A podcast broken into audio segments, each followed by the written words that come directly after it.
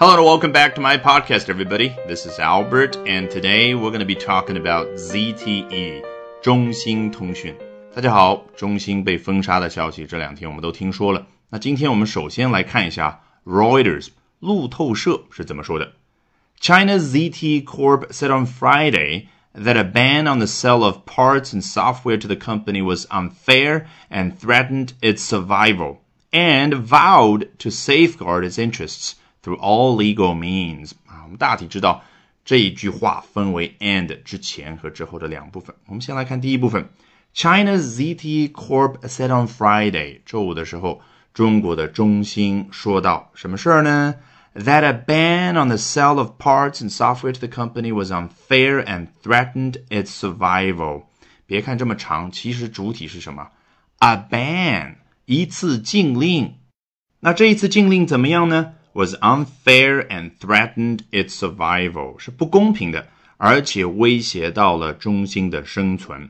那这个时候，我们再回到 a ban，它后面有一个 on，哎，就表示这样的一个 ban，一个禁令是放在什么东西上面？The sale of parts and software to the company。你看，to 这个词它有明确的指向性，是指向了中兴这一家公司。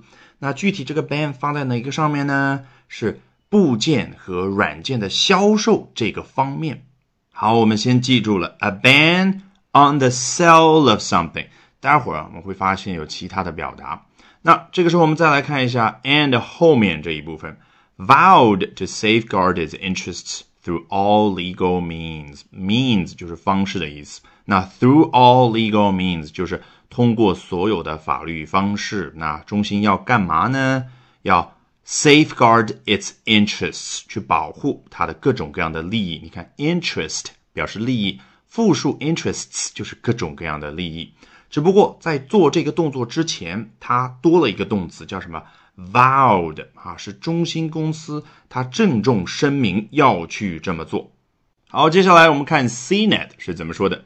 It's been a bad week for ZTE 啊，他把中兴拟人化了啊，作为一个个体说，对他来说，过去这一周是 a bad week，一个糟糕的一周，也就是说过得不愉快。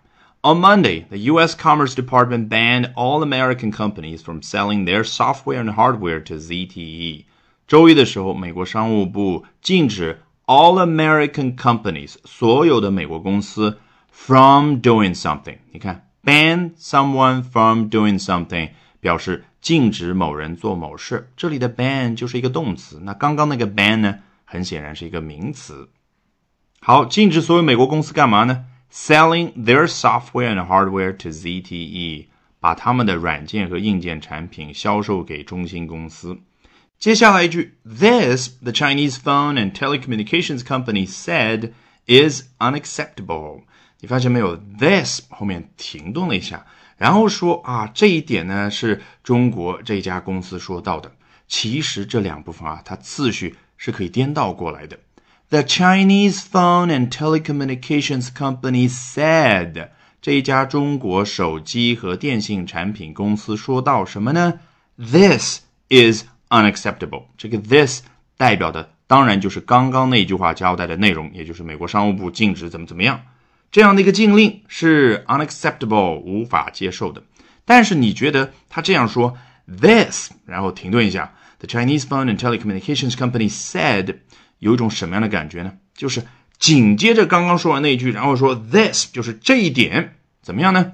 这家中国公司说道是无法接受的。其实你发现没有，在我们中文里面也可以有这样的次序，也可以表达出同样的加强的那种语气。好。在接着往下讲之前，我想考你一个小问题：我们怎么样把这一句和上面一句合并成一句话呢？非常简单，那就是上一句结尾那个 ZTE 后面我们不用句号，先用个逗号，然后怎么样呢？Which 就是把接下来这一句的 this 换成 which 就可以了。Which 就是代指上一句这一部分交代的内容。然后 The Chinese Phone and Telecommunications Company said. is unacceptable. Alright, that'll do it for this edition of Albert Talks English. Thank you very much for listening, everyone. Bye for now and see you next time.